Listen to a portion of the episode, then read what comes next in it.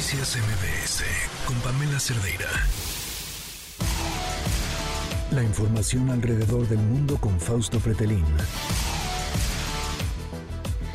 Fausto, ¿cómo estás? Muy buenas tardes. Hola Pamela, hoy un poco, pues un poco celoso. Acabas de decir que eras la mejor o la, la sección más esperada de la semana. Lo siento, Fausto. Y yo pensé que era la era sección internacional. Sí, sí, sí. Yo dije, ahorita va a decir eh, Pamela la sección de Fausto, pero, pero bueno, espero que sea la segunda mejor. Este, o la más perdón, no, la segunda mejor es mañana queda la otra mitad del horóscopo. Ok.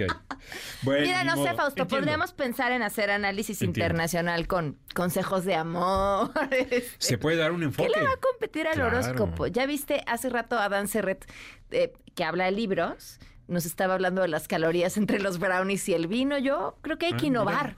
La Sí. gente cada vez me quiere escuchar menos noticias y, los entiendo. sí, tienen razón. Entonces hay que innovar. Hay que innovar definitivamente. El corazón internacional vamos a, a- Ándale. a nombrar esta sección. Y vamos a analizar los, los últimos ligues de las, de las per- personalidades del mundo, ¿no? Y entonces así, mientras vas hablando como de sus ligues, vas contando pues qué está pasando con... con...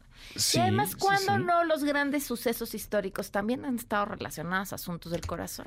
Oye, la semana pasada, hace dos semanas, hablamos de el divorcio eh, del presidente Álvaro Colón con su esposa, Ah, ¿Ves? Sandra Torres, para que ella pudiera se- presentarse como candidata y, y sucesora del esposo, ¿no? O sea, todo el corazón, todo el poder en la casa. Te digo, siempre es Y cosa House de of Cards buscarle. existía cuando esta, esta pareja se divorció por el poder, ¿no? Pero ¿Ves? bueno, hay Todo muchos, es muchos cosa temas. de, de- de verle el ángulo.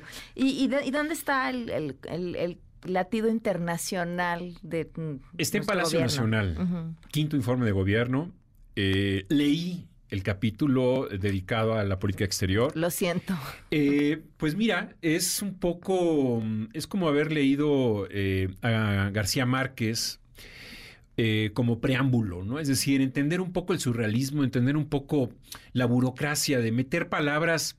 Por ejemplo, se les hace muy interesante colocar que el presidente tuvo a bien hacer una llamada telefónica al presidente Lula para felicitarlo por su triunfo electoral a finales de diciembre del año Y pasado. eso está en el reporte del Eso está en el reporte del, del informe, es el informe ejecutivo, el informe donde tiene que estar todo muy claro.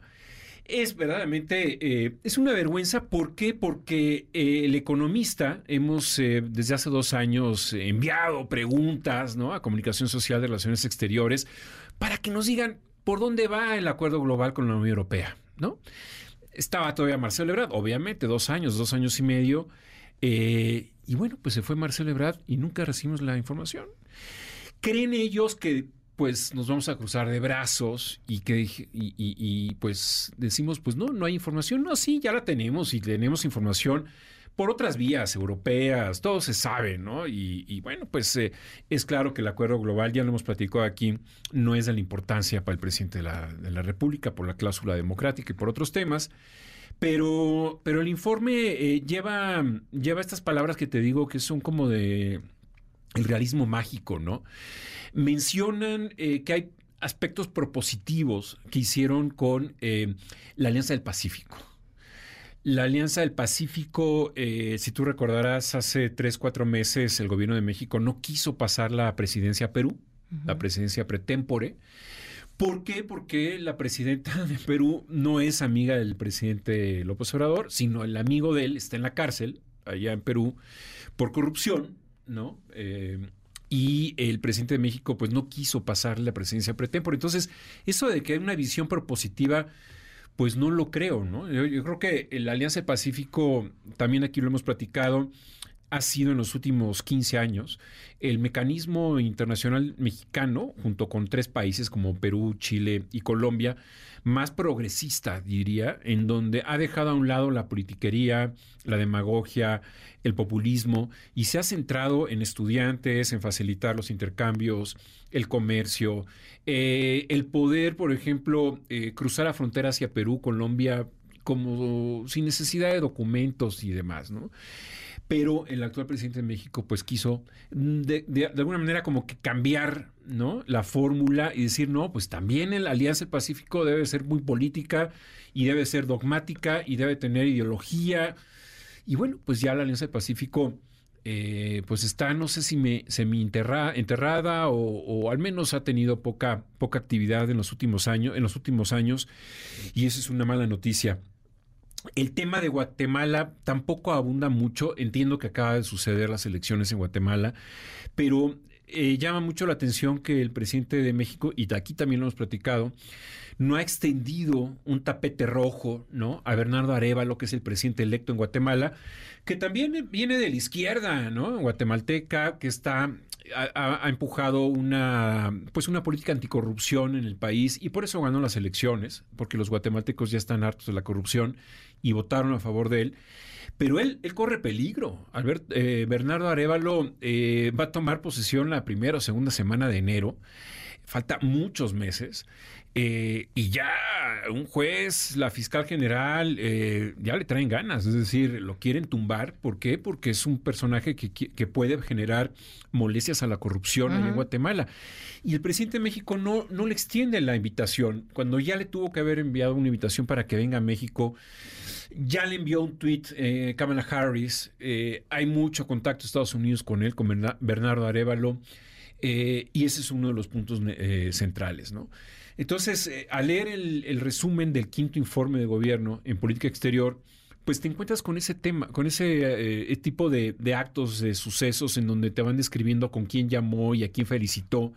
Inclusive mencionan el aeropuerto Felipe Ángeles, ¿no?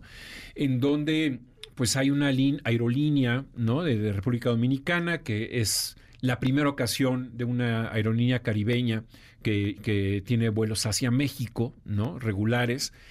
Eh, y creo que el, se pierde mucho el sentido de lo que es la estrategia, ¿no? Es decir, el presidente López Obrador ha estado o ha perdido la ocasión de adentrarse al mundo. Tú lo, tú lo dijiste desde el principio de esta administración, el mundo no existe. Eh, para él y él, y él, y él siempre se jactó de yo no voy a viajar, yo la mejor política exterior es la política interior, es su frase, a pesar de que eh, Marcelo Ebrard pues ejecutó lo que pudo ejecutar cuando pudo ejecutar hasta por necesidad, ¿no? O sea, las vacunas, por poner un ejemplo. O sea, ha sido constante en, en el mundo no me importa y tú has insistido en perdió la gran oportunidad de liderazgo latinoamericano. Sí, sí, sí, perdió la oportunidad. Él dice que es de los mejores presidentes evaluados a nivel internacional. O sea, recurre a aspectos internacionales para tratar de, colocarse como centro de atención en el mundo. Pero la, estrategia de él fue la que utilizó durante muchos años el viejo régimen, en el sentido de que había, por ejemplo, un acuerdo eh, con Cuba en donde a Fidel Castro eh, México siempre pues lo apoyó, o sea, no, no, lo, no lo condenó. Eh, y, la, y, el, y, el, apoyo tenía un costo, es decir, que, el Felipe, que, Castro tampoco eh, criticara al sistema mexicano, que seis años cambiaba, cada seis años cambia de presidente, cambiaba de presidente, pero no de partido. Entonces, esos acuerdos que quedaron ahí en el siglo pasado, y trae yo creo que esa imagen, es decir, no quiere que el mundo critique lo que ocurre en nuestro país. Eh, por eso menciono lo del acuerdo global con, la Unión Europea, porque hay una cláusula democrática. A diferencia del TEMEC, el TEMEC es prácticamente 100% comercial.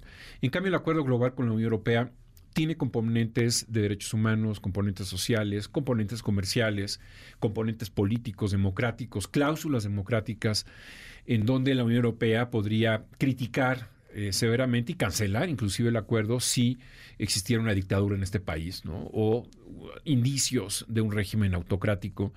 Eh, y eso quizás no le conviene al presidente, no, no, le gusta que el mundo critique o hable sobre México, sobre su política.